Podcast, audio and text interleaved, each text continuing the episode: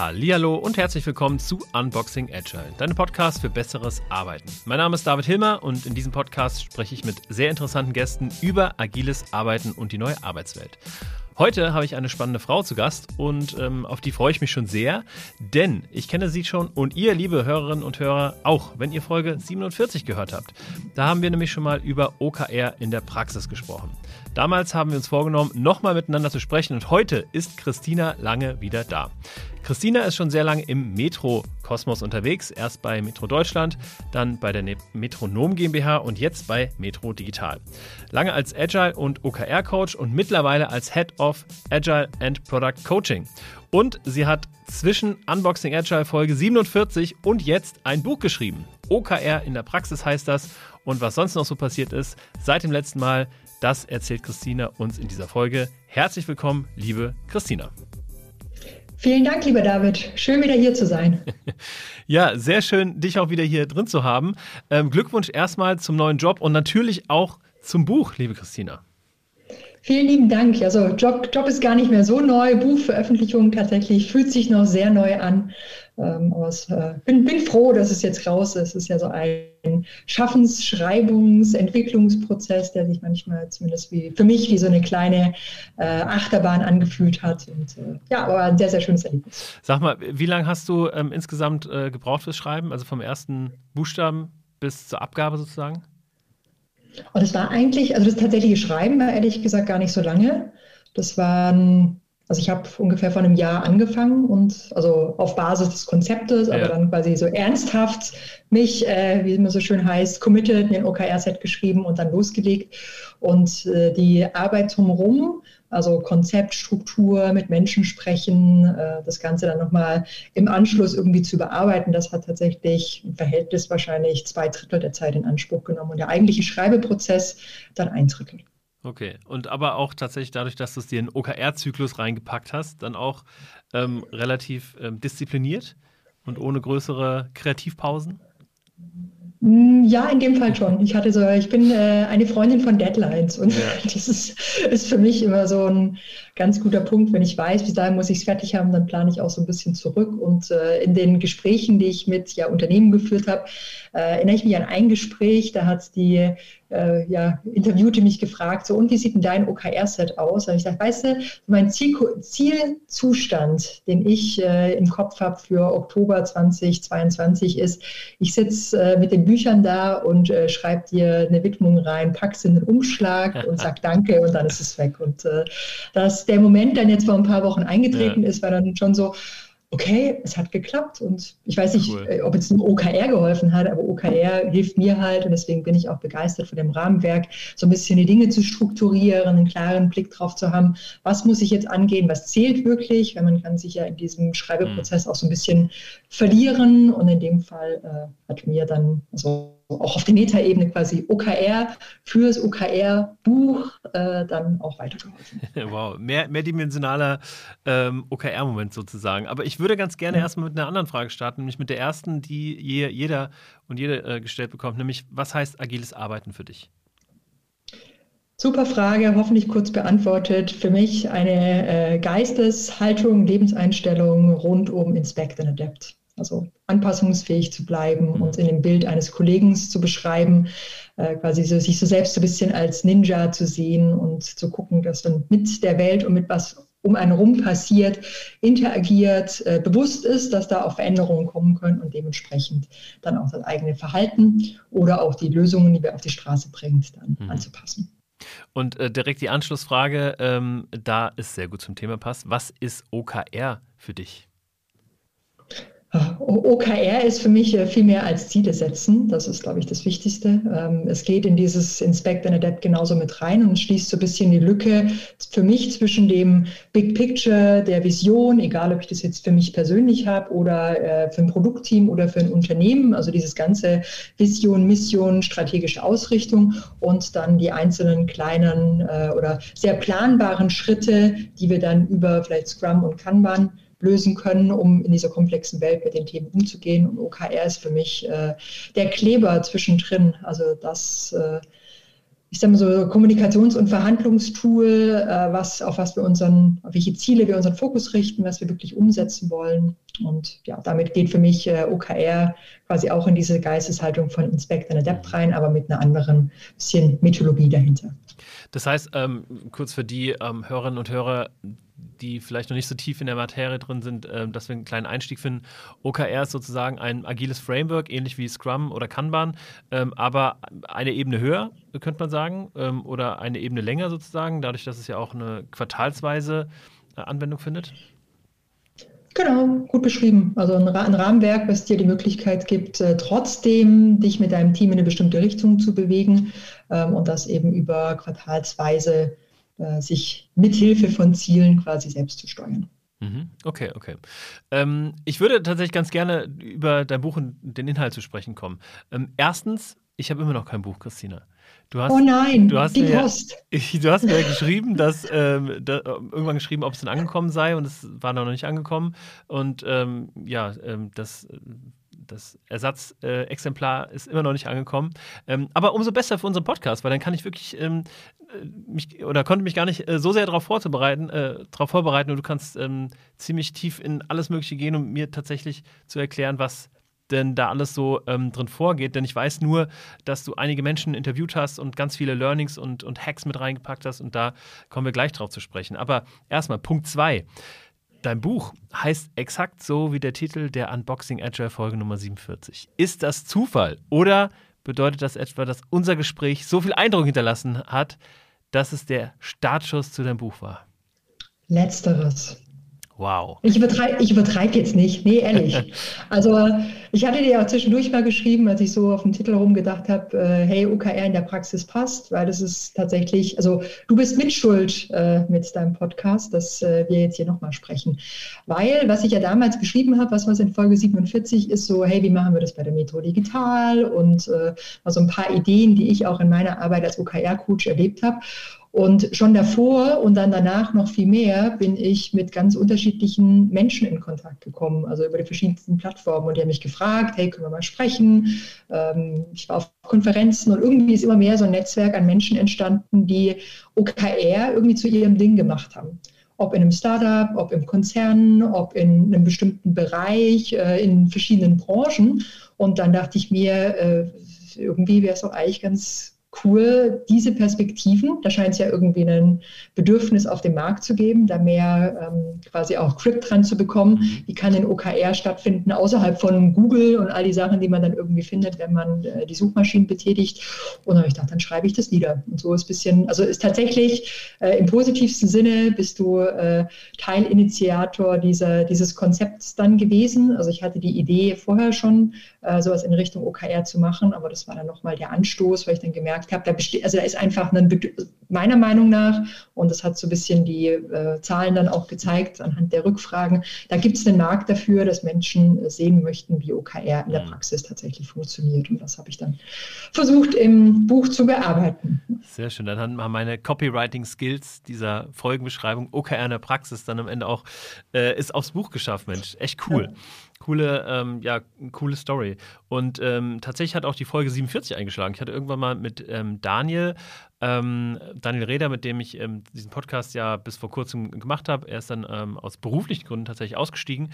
Und wir haben dann nochmal so eine Folge gemacht, so unsere besten Momente. Und da habe ich mal rausgesucht, welche Folge am erfolgreichsten war. Und damals war das tatsächlich zu dem Zeitpunkt die Folge mit dir, die Folge 47. Vielleicht liegt es an der Zahl, aber wahrscheinlich liegt es eher an dem Content, ähm, nämlich ja, der super relevant war von deiner Seite. Ne? Du hast ja wirklich aus der Praxis von der Metro äh, digital erzählt und ähm, ja, vielleicht auch äh, sicherlich am Thema, ähm, aber auch ja einfach an, an, an, dem schönen Gespräch, was wir hatten.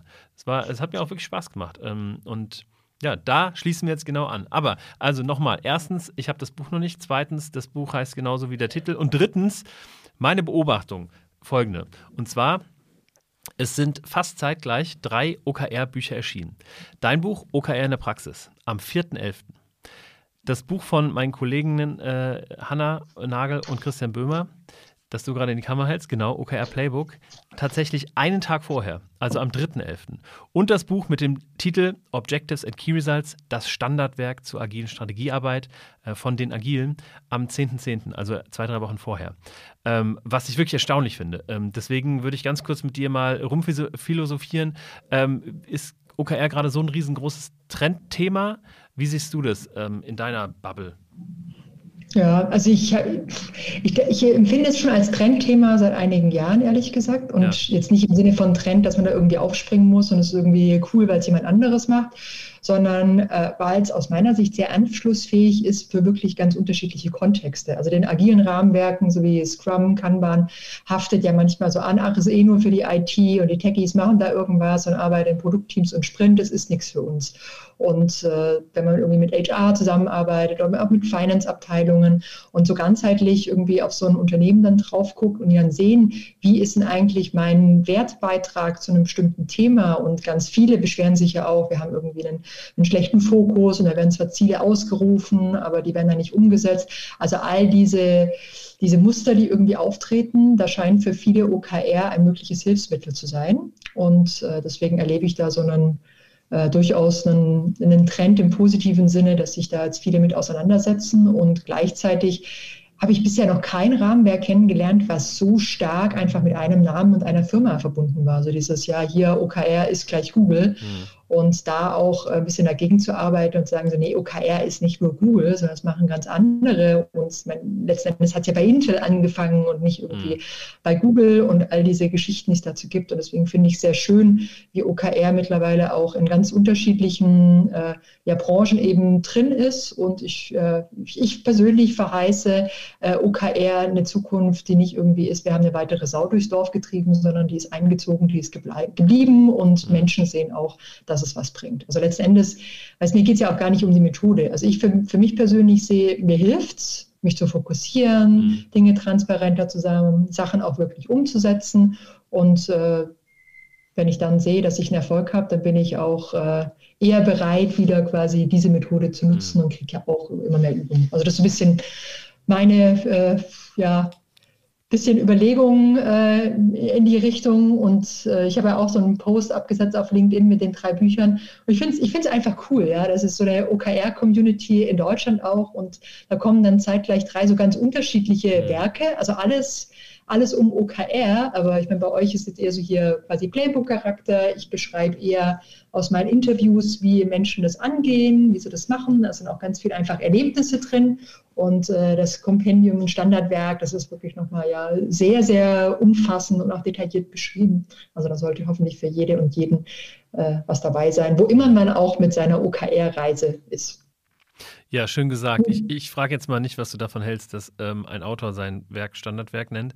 Ähm, ich glaube, da, davon kann man halten, was man möchte. Ähm, aber ich würde gerne noch mal so ein bisschen ähm, äh, tiefer in das Thema OKR und Trend gehen. Ähm, mich wundert nämlich, dass Google OKR ja schon irgendwie sehr, sehr lange zurückliegend ähm, eingeführt hat und ähm, das auch äh, publik gemacht hat. Ähm, und ich, ich stelle mir immer die Frage, warum ähm, funktioniert OKR oder äh, avanciert OKR gerade jetzt zu einem Trendthema? Ähm, glaubst du, es hat irgendwelche bestimmten Auslöser oder ist es einfach ein, eine ganz normale Produktlebenszykluskurve, die da passiert? Oder hast du da noch andere Gedanken zu? Also den, den Hauptgedanken, den ich dazu habe, ist, wir, aber das ist auch schon, wir bleiben noch ein bisschen auf dem philosophischen Level. Es wird ja immer schwieriger, Organisationen zu führen mit einem Command-and-Control-Modus, dass irgendein Patriarch irgendwo sitzt und bis in die letzte Darmfalte des Unternehmens äh, alles weiß, alles machen kann und die Mitarbeitenden nur so als verlängerte Werkbank sieht. Und ich glaube, dieser, dieser Komplexität auch ein bisschen gerecht zu werden, mit dem auch, dass ja immer mehr Arbeitnehmende jetzt auch in den Arbeitsmarkt quasi eintreten, mhm. so purpose-driven, die lassen sich das nicht mehr so sagen, die wollen auch ihre eigene Expertise einbringen, dass wir uns überlegen müssen, wie kann eben diese ganzheitliche Steuerung auch zukünftig aussehen. Und ich glaube, da ähm, stoßen manche mit ihrem bisherigen Führungsmodell auch an ihre Grenzen, ähm, überlegen dann, okay, wie schaffe ich es denn, wenn die Mitarbeitenden sagen, wir haben aber keinen richtigen Fokus, was ist denn die Ausrichtung, die vielleicht sogar in Frage stellen? Wie schaffe ich dann einen partizipativen Prozess, äh, der es dann trotzdem ermöglicht, es klingt immer so blöd, die Menschen mitzunehmen, aber irgendwie gemeinsam in eine Richtung zu laufen, weil wir können ja auch nicht die ganze Zeit nur ähm, quasi uns überlegen, wo wir dann hingehen und da irgendwie so einen, richtig, so einen riesen Co-Creation-Prozess draus machen. Am Ende sind ja ganz viele Unternehmen, die auch mit OKR arbeiten, äh, tatsächlich einfach Wirtschaftsunternehmen und es mhm. soll auch in der Kasse klingeln. Und deswegen ist es nicht nur dieses, dieser Prozess, wir sind allein, ja, wir laufen in eine Richtung, sondern äh, Strategieentwicklung, aber auch vor allem, und das ist für mich OKR, auch Strategieumsetzung. Also wirklich, hm. da mag ich auch das englische Wort, so dieses Execution. Ich finde, das macht es mal ein bisschen klarer, deutlich, äh, machen, machen, machen. Und deswegen habe ich auch so ein bisschen die Kapitelstruktur äh, siehst du dann, wenn der Postbote endlich den äh, Weg zum Briefkasten dann findet oder die Postbotin. Ähm, genau, aber es geht halt wirklich da, es geht, es geht um diesen Nachencharakter auch bei OKR. Es soll kein äh, Laberababer-Tool irgendwie sein, sondern am Ende soll es nur den Rahmen schaffen, dass tatsächlich auch eine Umsetzung passiert. Ja, ich, ich ja aber das ist so ein bisschen wie, also ja. hängt für mich so ein bisschen mit dieser mhm. global-galaktischen quasi andere Art von Führung zusammen. Äh, die Marktbedürfnisse ändern sich schneller und irgendwie müssen wir darauf reagieren. Und OKR ist scheinbar da eine Methode, ein Rahmenwerk, das da auch helfen kann. Hm. Okay. Ähm, das Konzept deines Buches ist ja, ähm, das habe ich auf deiner Website entnommen, ähm, du hast 30 Menschen interviewt aus der OKR-Bubble ähm, und dann die Erkenntnisse im Buch zusammengefasst. Was kam dabei raus, um vielleicht nochmal bei der Kapitelstruktur ähm, zu bleiben? Also wie, wie hast du das eingeteilt, ähm, damit wir da gleich später dann auch mal drüber sprechen können? Mhm. Also ich habe mit, genau, ich habe mit 30 Menschen gesprochen und ähm, daraus sind quasi so ein bisschen 16 Steckbriefe entstanden. Also von Menschen in Unternehmen, die auch in diesem Buch äh, häufiger auftauchen. Also ich habe auch mit ein paar gesprochen aus der Bubble, die gesagt haben, ich spreche mit dir, aber ich weiß nicht, ob wir das gute Beispiel sind. Vielleicht nimmst du äh, die Gedanken mit auf und packst die ins Buch. Also da äh, bin, ich, bin ich auch ehrlich. Ja? Also das, auch die Fälle gab es. Genau, und dann habe ich mit den Menschen gesprochen und daraus ist ein offener Dialog entstanden äh, rund um den OKR-Zyklus. Also wir sind quasi von äh, ganz unterschiedlichen Themen. Wie gestaltet ihr quasi euer Big Picture? Äh, wie sah die Einführung bei euch aus? Wie habt ihr ähm, äh, über wie viel Kaskadierung, also in Anführungszeichen, über wie viele Ebenen quasi ähm, arbeitet ihr mit OKR? Ähm, ist es vielleicht auch nur in einem Teilbereich unterwegs? Also deswegen habe ich da ganz viel in unterschiedlichste Richtungen nachgefragt, aber auch ganz äh, hands-on, so hey, Gib mir mal deine besten Workshop-Hacks und was hat denn bei dir funktioniert, wenn irgendwie ein Planning ausartet? Wie kann man denn eine gute Retrospektive machen? Macht ihr die auf äh, Team-Level? Macht ihr die auf Unternehmenslevel? Also das sind mit den Unternehmen oder Menschen aus Unternehmen, mit denen ich gesprochen habe, ganz unterschiedliche äh, Punkte entstanden und ähm, ich habe mich eben dagegen entschieden, jetzt für jedes Unternehmen da so zwei, drei Seiten irgendwie Use Case runterzuschreiben, sondern im Buch, der so anhand des OKR-Zykluses beschreibe ich quasi die wichtigsten Events, aber immer mit dem Bezug zur Praxis, dass dann der oder die jeweilige Praktiker, Praktikerin äh, vielleicht auch ein Beispiel, einen Workshop-Hack mhm. eingebracht hat oder ein Problem, auf was sie gestoßen sind. Und mhm. deswegen ist so die Hauptstruktur des Buches. Ähm, du hast quasi am Anfang eine kurze Erklärung, was ist OKR, also wirklich ganz ganz knapp, zwei, drei Seiten. Mhm. Also es ist wahrscheinlich nicht das Buch für den totalen Anfänger von OKR. Ähm, und dann steigen wir, gehen wir in Medias Res und gucken uns an von, wie gesagt, Big Picture bis hin zu Einführungsvarianten und dann, wie so ein Zyklus tatsächlich durchgeführt wird und hinten raus auch nochmal so ein paar Fragen, die dann aufkommen können. Ja, wie mache ich das denn jetzt im Thema Change Management? Brauche ich das nochmal separat? Ist es bei OKR irgendwie involviert? Wie sieht so äh, heißes Thema, was mache ich mit Performance Management, Feedback-Kultur und da sind auch nochmal ein paar spannende Gedanken und Zitate aus den ähm, Interviews rausgekommen. Und sag mal, wie, viel, wie unterschiedlich sind die OKR-Interpretationen der in den verschiedenen Unternehmen? Weil da gibt es ja auch immer wieder so, ähm, ja, zwei unterschiedliche oder viele unterschiedliche OKR Ausrichtungen oder Religionen fast schon. Die einen sagen Tagesgeschäft auf gar keinen Fall, die anderen sagen Tagesgeschäft muss auf jeden Fall mit drin sein. Und was ist eigentlich die Grundlage der OKRs und und und und und. Also da gibt es ja ganz, ganz viele ähm, unterschiedliche Interpretationen. Und gerade wenn du so tief in diesen OKR-Zyklus mit den Interviewpartnerinnen und Interviewpartnern geschaut hast, äh, hat sich da viel Unterschiedlichkeit herauskristallisiert? Ich glaube, das ist ein bisschen die, die Quintessenz auch meines Buches. Also so, mach OKR zu deinem Ding mhm. in zweierlei Hinsicht. Lass dich darauf ein, das auch zu entwickeln. Also geh nicht mit dem Anspruch ran, du startest irgendwie mit OKR und dann ist die Welt von einem Tag auf den anderen gleich ganz anders und viel besser. Und zweitens auch, äh, pass es für dich an und deine Bedürfnisse. Und da ist äh, tatsächlich auch so, ich glaube, ein Hauptpunkt rausgekommen. Also wenn, ich hatte auch die Frage gestellt, was hättest du denn gerne vor der Einführung gewusst? Was würdest du mhm. heute anders machen? Was würdest du jemand anderem raten? Und da gibt es einen Punkt, den echt viele genannt haben, ist, es kann so eine Methodendiskussion am Anfang entstehen. So, ja, der eine, wir machen jetzt OKR, der eine fängt dann, hat einen Freund bei Google, fragt da, der andere liest Buch X, der andere Buch mhm. Y, die andere Person googelt irgendwie durch die Gegend und schon hast du ganz verschiedene Varianten von OKR auf dem Tisch und jeder, jede mit einer guten Intention sagen, so, das ist aber die richtige. Und dann bist du, äh, verplemperst du da äh, Zeit mit äh, unnötigen Diskussionen womöglich. Und mhm. da ist wirklich so eine Empfehlung zu sagen, naja, vielleicht kann man auch am Anfang gleich mal für sich quasi festlegen, was machen wir da? Nur für, eine, nur für die erste Iteration. Ja? Also im ersten Zyklus nehmen wir vielleicht Tagesgeschäft rein. Im zweiten Zyklus äh, machen wir uns Gedanken, ob wir das irgendwie rausnehmen können. Also da auch eine gewisse Richtlinie und Struktur, also so eher so einen Rahmen mitzugeben, mhm. dass die Organisation sich nicht darin verliert in solchen unnötigen Diskussionen. Ja? Also das äh, ist finde ich ein ganz wichtiges Learning, was ich bei ganz unterschiedlichen Unternehmen rausgehört habe. Und dann, klar, kann es natürlich sein, wie die äh, dann auch ähm, über wie viele Ebenen, in welchem Umfang, in welchem skalierten Umfang dann auch OKR stattfindet, dass sich das dann auch nochmal unterscheidet. Ja. Das heißt aber, dass äh, OKR schon zum Anpassen gemacht ist. Ey, für mich schon. Ich habe ja zu Anfang gesagt, hier Inspect and Adapt. Also das ist für mich so eine Grundhaltung. Und ich finde es super paradox, äh, OKR einfach nur gießkannenmäßig in drei Monaten hier und zack, das macht ihr jetzt alle und das ist es drüber zu kippen. Weil dafür ist es nicht detailliert genug. Zweitens gibt es überhaupt gar keine Bibel. Ja, es gibt ja keinen, das ist OKR. Also da glaube ich, brauchen wir uns auch keine Illusion machen. Und dann hat sie ja immer noch Interpretationsspielraum. Und ich würde eher Unternehmen raten, äh, definiert für euch am Anfang einen Rahmen und seid auch klar, dass dieser Rahmen auch angepasst wird, weil wenn wir mit Inspect und Adapt rangehen, dann sollten wir das auch bei jeglicher Art von mhm. Methode tun und äh, wie wir mit Dingen umgehen. Deswegen ist OKR eigentlich für mich auch viel mehr, weil es ist viel mehr als Ziele setzen. Du gehst da ja, mhm.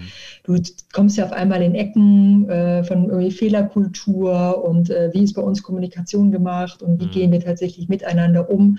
Also da hat der äh, Johannes äh, Buhr, falls er zuhört, so schön gesagt, so OKR ist ein bisschen wie ein, wie ein Röntgengerät. Ja? Also es leuchtet, zeigt dir, wo irgendwie ein Bruch ist. Ähm, keine Ahnung, hast ein Schienbein gebrochen, aber OKR wird es ja auch nicht heilen, sondern äh, OKR zeigt dir auch, wo es ist. Und dann musst du vielleicht mit anderen Thematiken da auch nochmal reingehen. Ja? Also vielleicht braucht das Team eher nochmal ein bisschen Unterstützung in der Teamentwicklung und dann ist es nicht allein mit OKR getan. Mhm. das war ein ganz schönes Bild. Ja. Ja, also ich, ich finde die Erkenntnis sehr, sehr schön, ähm, dass OKR zum Anpassen gemacht ist oder dass es, dass es paradox wäre, OK nicht anzupassen, denn wir leben ja oder das, das Ganze strahlt ja Agilität aus. Warum dann nicht auch das agile Framework anpassen? Denn das ist ja ein ganz großer Unterschied zum Beispiel zu Scrum. Äh, Im Scrum Guide steht ja fett drin, äh, wenn du nicht nach diesen Regeln spielst, dann kannst du das schon machen, aber dann nenn es bitte nicht Scrum. Und ähm, gerade dadurch, dass es beim OKR keinen Standard gibt, ich meine, es gibt einige, die wollen dann die versuchen einen Standard einzuführen, aber ähm, und dazu habe ich tatsächlich auch gezählt. Ne? Ich habe ganz oft ähm, bei uns gefordert, wir machen das ja auch viel mit OKR und ich bin da ähm, zwar nicht drin in der Coaching-Unit, aber ich beobachte das ja von außen und ähm, versuche da mitzuwirken ähm, in dem Rahmen, in dem ich das machen kann. Und da habe ich am, am, Anfang auch gesagt, lass uns das doch so, so gut standardisieren, wie es irgendwie geht, ähm, damit wir uns auch am Ende den Aufwand in Anführungszeichen sparen können, bei jedem Kunden irgendwas anderes zu machen. Aber ähm, davon bin ich jetzt auch weg, denn das, das geht nicht. Wir können zwar mit, einer, mit einem Prozess reingehen, wie wir OKR in Unternehmen einführen, aber in diesem Prozess muss eben auch der Freiraum dafür da sein, OKR anzupassen auf die Bedürfnisse des Unternehmens und des, des Teams, der Abteilung, wer auch immer das dann macht. Ich habe ähm, noch eine andere Frage. Und zwar, ähm, Du hast ja davon gesprochen, dass du äh, mit ganz unterschiedlichen Menschen gesprochen hast, auch äh, mit unterschiedlichen ähm, ähm, Interpretationen des Frameworks, in der Hinsicht, dass es unterschiedliche, unterschiedliche Mengen an hierarchischen Ebenen sozusagen gibt. Ähm, wie viel oder was war das Unternehmen oder der, der Mensch, mit dem du gesprochen hast, mit den meisten Kaskaden und ähm, wie viel waren das? Also, das würde mich tatsächlich interessieren, auf wie viele Kaskaden man OKR sinnvoll skalieren kann. Boah, da muss ich jetzt gerade mal überlegen, ob ich da alle. Also wir haben, je größer, so als Daumenregel natürlich, ja. je größer das Unternehmen, umso äh, wahrscheinlicher ist es auch, dass es da äh, im skalierten Maße auch über viele Hierarchien ist. Also ich habe mit äh, zwei Kolleginnen von SAP gesprochen, so SAP, ähm, also, äh, SAP 4 HANA. Ich vergesse mal Nee, S-HANA. So. Yeah. Sorry, Steffi, äh, Lynn, wenn ich es nicht ganz zusammenkriege. Aber klar, da bist du natürlich in einem, also da sind es einige, aber einige, also ich kann jetzt gar nicht, ehrlicherweise jetzt gar nicht die Zahl sagen, wie es bei denen war. Äh, bei der Metro Digital versuchen wir es zum Beispiel sehr schlank zu halten. Also da ähm, haben wir äh, gerade überlegen hier, quasi Board, Chapter, Solution, Team. So, das wären dann quasi vier Ebenen, bei denen wir unterwegs sind. Und ich meine, irgendwann wird es auch wird es auch strange, ja. Also ja. wird es dann, wenn du nachher mit zehn Ebenen unterwegs bist, dann äh, dauert, glaube ich, auch so eine Abstimmungs- und äh, Ausrichtungsphase, also sowohl Planning und Alignment, irgendwie mhm. Loops, die da stattfinden, äh, dauert ja auch ewig, wenn man das machen will. Also deswegen so eher so, glaube ich, so drei bis fünf ist äh, noch machbar. Und äh, alles drüber ist schon, kann schon echt kompliziert werden. Und haben einige ähm, von den Interviewpartnerinnen und Interviewpartnern dann auch das bis auf die Teamebene oder auf, pardon, pardon, auf die persönliche Ebene äh, skaliert? Nein, habe ich mit keinem gesprochen, der das so gemacht hat. Ja, und finde ich ah, gut. Ja, also finde ich gut, dass wir, also zumindest nicht äh, das so runterskaliert, dass die persönlichen Ziele auf die Teamziele einzahlen. Also das wäre ja so die, die Logik in der Kaskade. Ähm, aber es gibt natürlich auch den Fall, dass man ja, also mache ich jetzt zum Beispiel auch selber, die OKR-Methodik für mich und die persönlichen Ziele dann auch nutze. Und das äh, ist dann aber ein bisschen losgelöst von dem, was die äh, vielleicht ein Team erreichen will, sondern ja. äh, dann kann man sich ein Development-Ziel, also ein klassisches Entwicklungsziel, mhm. Äh, ich möchte jetzt besser in XY werden, wie könnte dann Zukunftszustand aussehen und da dementsprechend über Key Results das auch zu messen. Ja, ja, also dann eben, ne, das ähm, finde ich ein sehr, sehr schönes Konzept, das Thema HR und Mitarbeitergespräche eben nicht auf diese Jahresgeschichten irgendwie auszudehnen, sondern wirklich quartalsweise ähm, Ziele zu vereinbaren und dann auch ähm, viel enger getaktete Mitarbeitergespräche zu suchen. Habt ihr da auch, auch drüber gesprochen oder das eher ausgeblendet und eher auf einem Unternehmens? Fokus? Nee, das kommt, kommt auch am, äh, am Ende so ein bisschen rein. Also eine Frage, wie kann man tatsächlich in so eine Gesprächskultur reinkommen, so nenne ich es mal. Ja, also es ist ja total absurd, wenn wir dann weiterhin an Jahreszielen festhalten und Jahresgesprächen festhalten. Mhm. Eigentlich wollen wir mehr in Inspect- und Adapt-Modus reinkommen. Und äh, deswegen da auch eine kontinuierliche Auseinandersetzung damit zu haben, äh, macht durchaus Sinn. Und ich habe ein äh, kleines Canvas ins Buch reingepackt für zum Beispiel, also in meiner Welt nennt man das One-on-One. Also man hat irgendwie mit äh, einem Mitarbeiter, Mitarbeiterin ein regelmäßiges Gespräch, aber das Gespräch ist jetzt in dem Sinne kein Statusreport, sondern äh, ist quasi mit einer Coaching-Haltung auch zu gucken, wo braucht die Person Unterstützung, mhm. wie kann man der Person helfen, auch die bestimmten Ziele zu erreichen. Und das kann natürlich auch mal sein, dass ich dich da fragst, so, hey, wie steht es denn um die äh, OKRs, zu denen du dich äh, quasi committed hast, vereinbart hast? Brauchst du da was? Wie ähm, kann ich dir da irgendwie helfen, dich mit irgendjemandem connecten? Also einfach so ein bisschen ein Gefühl dafür zu kriegen, wo sind da die Probleme und dann aber auch gleichzeitig reinzuleuchten in die, in die persönliche Entwicklung der Person. Und da ist für mich so, also alle zwei Wochen echt ein äh, anspruchsvoller, aber durchaus guter Rhythmus, mhm. äh, in einem beständigen Gespräch zu sein. Und dann braucht es gar kein klassisches Jahresgespräch, sondern dann gibt es vielleicht einmal pro Quartal noch einen, äh, jetzt mal so, so ein bisschen längeres Gespräch, wo man ja. sich vielleicht mal mehr Zeit nimmt für Feedback und Themen, die man wirklich mal intensiver besprechen kann. Aber mhm. mir ist es jetzt auch in meiner Rolle als Führungskraft einfach wichtig, zu einzelnen Personen eine Beziehung aufzubauen und dann die Themen, wie OKR, wie persönliche Entwicklung, wie Hindernisse und sowas in solchen Terminen dann zu diskutieren und gemeinsam zu überlegen, was kann man da tun. Hm. Ich habe ähm, in Gesprächen ganz oft das Gefühl, dass OKR furchtbar oft scheitert. Also mit vielen Menschen, die irgendwie anfragen, die unterschiedlichsten Sachen anfragen. Ne? Und wenn ich dann auf das Thema OKR zu sprechen komme, ähm, diejenigen, die das schon ausprobiert haben, sagen oft sowas wie, ja, das haben wir mal gemacht, ist dann aber irgendwie kläglich den Bach runtergegangen. Auch viele Anfragen, die wir von Kunden und Kundinnen bekommen, ne? so, ja, wir haben vor drei Jahren schon mal das versucht, das hat überhaupt nicht funktioniert ähm, und jetzt wollen wir es dann nochmal versuchen. Ähm. Wie ist ähm, dein Bild da, weil du ja auch dann mit vielen Leuten dann in Kontakt warst? Wie viele Unternehmen scheitern mit OKR? boah, da kann ich jetzt keine valide Zahl, glaube ich, nennen, wie viel scheitern, aber gefühlt sind es auch viele. Ja? Und ich habe auch so meine persönliche äh, Liste des Scheiterns, wie man es richtig, wie man erfolgreich scheitern kann, äh, auch ins Buch gepackt. Und da sind, äh, das sind Sachen drin wie, also ja, Google, Google macht und deswegen machen wir es auch. Also weißt du, überhaupt nicht verstehen und dementsprechend auch nicht rüberbringen können, was, mit, warum wir jetzt OKR machen und welche Probleme das lösen soll dann äh, erlebe ich äh, durchaus, dass es Menschen gibt, die sagen, und die sind da meistens äh, zum Beispiel aus der Geschäftsführung, die sagen, ja, wir wollen OKR machen. Ich habe da irgendwo irgendjemanden, der führt es dann ein. Meistens sitzen die im HR-Bereich oder im Agile-Team, die machen das dann schon. Ja, aber dieses wirklich Verstehen, dass wir hier eigentlich einen riesengroßen Veränderungsprozess haben und dass es da auch einen echten Sponsor, eine echte Sponsorin braucht, wenn es nicht da ist, dann wird es echt schwierig, ja, weil dann hast du nachher die Person, die mutmaßlich vielleicht vielleicht noch in ihrem Command-and-Control-Modus da irgendwie äh, weiterhin in alter Weise dirigiert und dann soll da sich äh, neues Pflänzchen entstehen, wo sich die Teams und Bereiche vielleicht äh, sogar selbst zum Teil selbst steuern und das wird dann, das wird dann halt richtig schräg. Also so dieses, du, du sagst, du hat sich den Nutzen klar, du kannst ja nicht kommunizieren, du hast keinen echten quasi äh, Sponsorship dahinter und dann halt auch eine beständige Ungeduld. Ja? Also, ach ja, OKR ist doch jetzt da, soll uns fokussieren und äh, äh das muss doch jetzt alles klappen. Und sage ich so, ihr könnt doch nicht erwarten, dass wenn wir jetzt einen OKR-Zyklus machen, dass dann schwuppsdiwupps sich eure ganze Welt verändert hat, sondern wenn ihr das macht, dann müssen wir auch mindestens wahrscheinlich ein Jahr äh, hart daran arbeiten, dass äh, das dann auch in den Köpfen und in den Herzen, also es nehmen wir so diese zwei Komponenten. Ich kann vielleicht inhaltlich verstehen, was OKR mir bringt, aber ich bin eben herz- und bauchtechnisch noch gar nicht bereit, diese Veränderung mhm. anzugehen.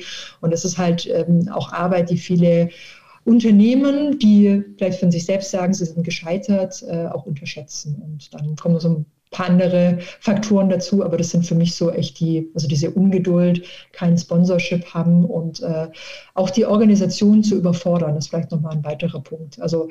weißt du, ich weiß nicht, wie es dir ging, aber als ich äh, OKR auch so kennengelernt habe und ich war so, ich war voll beflügelt, ich fand es so geil. Ja, also hier so ein Outcome statt Output und, und Leading statt Lagging Metrics und das, du hast dann so voll viele neue Worte gelernt und ich bin dann auch so mit Pauken und Trompeten irgendwie reingerast.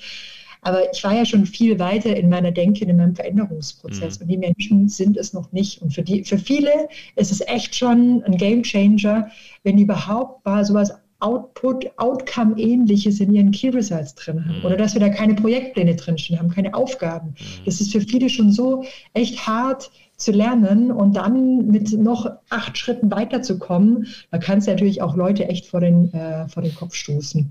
Und dann halt ein Problem, was OKR auch noch hat, ist, äh, und, und ja zu Recht, ja, also muss man natürlich auch reflektiert umgehen damit.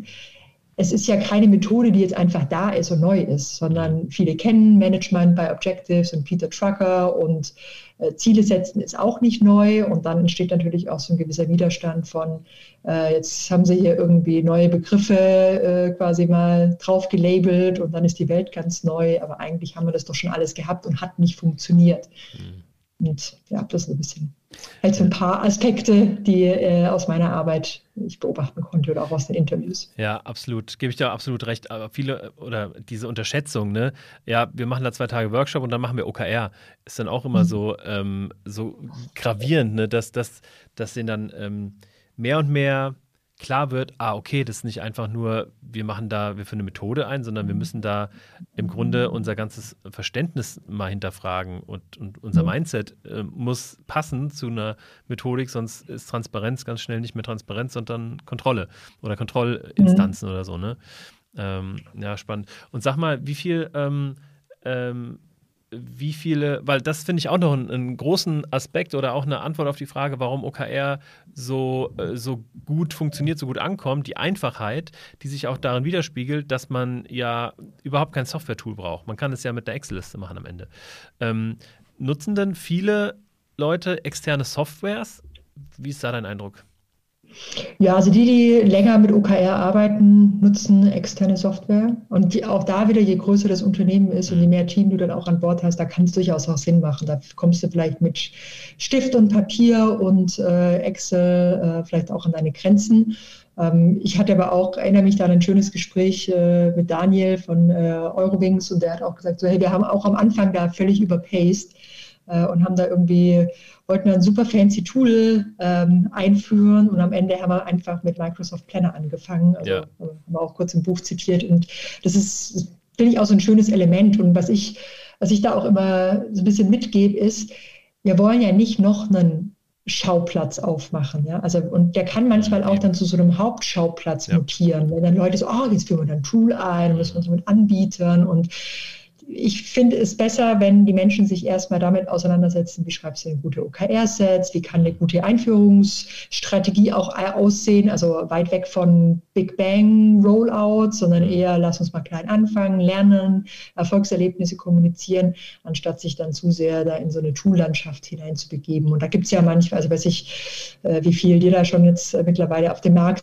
begegnet sind. Aber da ist auch eine quasi Reaktion auf den Trend zu spüren. Also nicht nur Bücher gibt es äh, mehr und mehr, sondern auch verschiedene OKR-Tools. Und mhm. ist natürlich dann auch leicht, sich mit so Themen zu beschäftigen, als mit den aus meiner Sicht wichtigeren, wenn man mit OKR anfangen möchte. Ja, ja absolut. Also ich finde auch den, äh, das Bild schön, äh, was du gerade aufgezeichnet hast, dass dass wir eigentlich in der Anfangsphase uns überhaupt nicht über das Tool Gedanken machen sollten, sondern erstmal über die Methode und ob das überhaupt zum Unternehmen passt und wie da die Transformationsprozesse sind, auch von der Kultur her. Und dann irgendwann, wenn man weiß, okay, OKR ist unser Ding, wir machen das jetzt schon ein paar Quartale und wir wollen das wirklich, wirklich auch lange, langfristig machen, dann kann man sich mal mit einer Software auseinandersetzen. Ne? Ja. Und ähm, jetzt hatten wir so ein bisschen die Hürden oder die, ähm, wie es nicht funktioniert. Ähm, hast du noch ein paar Hacks auf Lager, die du, ähm, wo du sagst, ja, das ist besonders erwähnenswert und das hilft bei der OKR-Einführung? Ja, genau. Eins habe ich schon genannt. Das ist quasi diese Methodendiskussion am Anfang zu verkürzen und sich auf einen äh, quasi mhm ähm, OKR bei Hello Agile, OKR bei Metro, OKR bei irgendwas, äh, also wie immer dann auch der Name ist, zu einigen, um einfach zu sagen, so das ist jetzt mal das, auf was wir uns geeinigt haben, wie, wie wir glauben, dass es für unseren Kontext und für die Probleme, die wir lösen wollen, funktionieren kann. Das ist quasi so der eine Punkt. Der zweite Punkt ist, äh, um das zu tun, muss ich mir wirklich Gedanken machen, was will ich denn eigentlich äh, lösen mit OKR? Also was ist das, was unser größtes Problem ist? Ist es Fokus? Ist es die Kommunikation? Ist es crossfunktionales Arbeiten? Äh, möchte ich Silos aufbrechen? Also sich ernsthaft damit auseinandersetzen, weil das hilft dann auch im nächsten Schritt, das an die Mitarbeitenden in, einem, in einer Art und Weise zu kommunizieren, dass sie sich nicht völlig abgehängt fühlen. Also nur zu sagen, wir haben jetzt hier schlimmster Fall, äh, wir haben ein OKR-Tool eingeführt und wir machen jetzt auch OKR und dann drücken wir aufs Knöpfchen und zu glauben, dass dann alle mitmachen, das ist jetzt zum Scheitern verurteilt. Mhm. Also dieses Thema Kommunikation auch einfach nicht ähm, zu unterschätzen und dann anpassungsfähig zu bleiben. Also ich glaube, man muss äh, echt gucken, wie wir um, um diese Person quasi Sponsor, Sponsorin äh, auch ein kleines Team an äh, Pflänzchen findet, die, die daran glauben, die das mittreiben, die auch eine gewisse Reputation in der Organisation haben. Ob das dann aus HR raus ist, aus äh, agilen Teams, aber kann ja auch durchaus ein Softwareentwickler sein, jemand aus Finance, aus einer ganz anderen Abteilung. Also letzten Endes äh, lösen wir da ja hoffentlich Probleme, die äh, fürs Unternehmen stehen, ja, also Kommunikation, Fokus, mhm. Transparenz zum Beispiel. Und dann können wir auch Botschafterinnen, Botschafter aus ganz unterschiedlichen Bereichen für die Idee gewinnen und die dann auch äh, quasi damit so ein bisschen so eine OKR-Community von Anfang an schon formen, die mhm. dann äh, nicht nur die Methode reinträgt, sondern auch das ganze Thema Change und Veränderung so ein bisschen mitgestaltet. Mhm. Ähm, was war dein Aha-Moment, dein großer Erleuchtungsmoment sozusagen im Buch. Hattest du einen während dem Schreiben, während den Interviews, wo du sagst, ah krass, okay, das hat mein Verständnis von OKR nochmal auf ein anderes Level gebracht? Oh, ich hatte viele Aha-Momente. Die einen Aha-Momente sind, es ist ja immer wieder schön zu sehen, wie viele auch ähnliche Themen haben. Ja, ja. Also du so Aha-Momente des Schreibens und dann siehst du, ah, okay, das kann man hier clustern, da clustern, das passt hier zusammen. Das ist so ein, äh, ein kleiner persönlicher Aha-Moment, aber ja. zeigt ja auch, dass äh, viele, viele Menschen dann so ähnliche Probleme irgendwie haben. Also zum Beispiel dieses Thema Methodendiskussion, das war ganz, ganz deutlich. Und ähm, ein, vielleicht so der, der größte Aha-Moment ist, ich bin ich bin mit dem, ich bin offen in den Schreibeprozess reingegangen. Also mein Anliegen, wirklich so eine Herzensangelegenheit war, einfach zu zeigen, in welchen ganz unterschiedlichen Facetten OKR gelebt wird. Ohne Anspruch, dass es perfekt ist, ohne Anspruch, dass ich da irgendwie die Welt verändern will, sondern einfach nur zu zeigen, so lösen Unternehmen mit Hilfe von OKR ihre Probleme und sehen einen Nutzen darin. Und am Ende bin ich irgendwie sehr zuversichtlich rausgegangen. Es war so dieser große Aha-Moment. Ich, ich glaube, OKR wird, äh, wird da bleiben. Das ist nicht was, was äh, irgendwie in ein, zwei Jahren weg ist. Und ich hoffe ganz, ganz stark, dass OKR sich auch weiterentwickeln wird. Also in diesem Inspect and Adapt und wir haben schon über dieses Paradoxum gesprochen, dann irgendwie hier mit Scrum und wenn du nicht genau so machst, dann ist kein Scrum. Mhm. Das sehe ich bei OKR halt ein bisschen anders und ich wünsche mir, ähm, das habe ich also in meinem Abschlussteil so geschrieben, da hatte ich das Video von äh, Rick Clow von Google von vor zehn Jahren angeguckt und dachte so, oh, was erzählt denn der über OKR? Das passt doch gar nicht. Und ich hoffe, in zehn Jahren habe ich den gleichen Effekt. Vielleicht schon in fünf Jahren, dass ich mein Buch lese und denke so, oh krass, was wir da damals irgendwie über OKR geschrieben haben, weil sich die, das Rahmenwerk und äh, all die Dinge wunderbar weiterentwickelt haben. Und auf diesen, das war so ein bisschen vielleicht der große Aha-Moment. Das finde ich aber auch, ähm, das habe ich tatsächlich, da habe ich noch nie drüber nachgedacht. Und das macht ja auch Sinn, dass sich so ein Framework weiterentwickelt. Einfach dadurch, dass ganz viele Unternehmen das irgendwie für sich auslegen und irgendwann mal das eine oder andere Unternehmen dann ähm, ja das vielleicht teilt und dadurch neue Erkenntnisse entstehen und dadurch durch die Community einfach ähm, neue Ansatzpunkte, neue Methoden, Erweiterungen oder irgendwelche ja, neuen Regeln hinzugefügt werden. Ähm, das finde ich eine wunderschöne Vorstellung. Schönes Schlusswort. Christina, ähm, dein Buch OKR in der Praxis ist ähm, erschienen im Business Village Verlag, ne? Und ist wahrscheinlich überall dort erhältlich, wo man sich ein Buch kaufen kann. Genau. Und äh, zur, zur hier in Weihnachtsvorbereitung, wenn du, wenn du willst, aber du musst den administrativen Part dann übernehmen, ja. so darfst du hier drei Hörerinnen äh, quasi aussuchen und dann äh, schmeiße ich auch hier drei Formul also drei Exemplare des Buchs quasi in die Post. Ich hoffe, dass sie dann ankommen, aber so Super, das finde ich, find ich stark. Das machen wir direkt. Aber wir müssen es ein bisschen anpassen. Es wird dann ein Neujahrsgeschenk, denn äh, tatsächlich ah, der, äh, das Backlog sozusagen mit äh, produzierten Folgen und Zusagen, dass sie noch dieses Jahr kommen, ist schon voll. Deswegen machen wir das ähm, im Januar, wenn diese Folge erscheinen wird. Und dann gibt es einfach ein Neujahrsgeschenk von der Christina. Also drei ähm, Hörerinnen und Hörer, die bis jetzt durchgehalten haben, schreibt mir auf LinkedIn eine Nachricht mit dem Betreff OKR in der Praxis. Und ähm, dann wird die, der Zufall entscheiden, je nachdem, wie viel schreiben. Äh, ich würde es auf eine Liste packen und dann irgendwie einen Zufallsgenerator drüber laufen lassen. Und dann gibt es auf jeden Fall drei OKR in der Praxisbücher in eure Briefkästen. Mit einer persönlichen Widmung vielleicht sogar. Ja, aber sowas von. Super, cool. Das ist doch cool. Okay, dann ähm, ja, vielen, vielen Dank, liebe Christina. Ähm, dich kann man erreichen über pragmaticchange.de. .com in dem Fall .com. oder noch, ein, noch einfacher, einfach über LinkedIn. Einfach so. über LinkedIn, Christina Lange. Ähm, das ist die mit dem ähm, schönen Profilbild, mit den äh, blonden, schulterlangen Haaren und dem blauen Hemd, glaube ich, hast du an. Ähm, Genau. Sehe ich aus wie jetzt hier gerade, das sehen die Zuhörenden nicht, ja. Also, ähm, schreibt ihr oder schreibt mir, ich connecte gerne. Ansonsten vielen, vielen Dank fürs Zuhören. Schön, dass du warst, äh, da warst, liebe Christina. Äh, es hat mir wieder wahnsinnig viel Spaß gemacht. Ich hoffe, äh, den Hörerinnen und Hörern auch. Ähm, mich hat es tatsächlich ein bisschen weitergebracht in meinem Verständnis, was OKR angeht. Ähm, ja, und ich würde sagen, wenn euch diese Folge gefallen hat, dann lasst doch ein Like da. Zum Beispiel auf Spotify, da kann man das nämlich jetzt auch machen. Äh, sucht mal diesen Like-Button und ähm, ja, liked ruhig diesen Podcast, das würde mir sehr gefallen. Und dann freue ich mich auf unser nächstes Zusammentreffen, liebe Christina und sage ciao, ciao, bis zum nächsten Mal. Ciao, ciao und bis bald.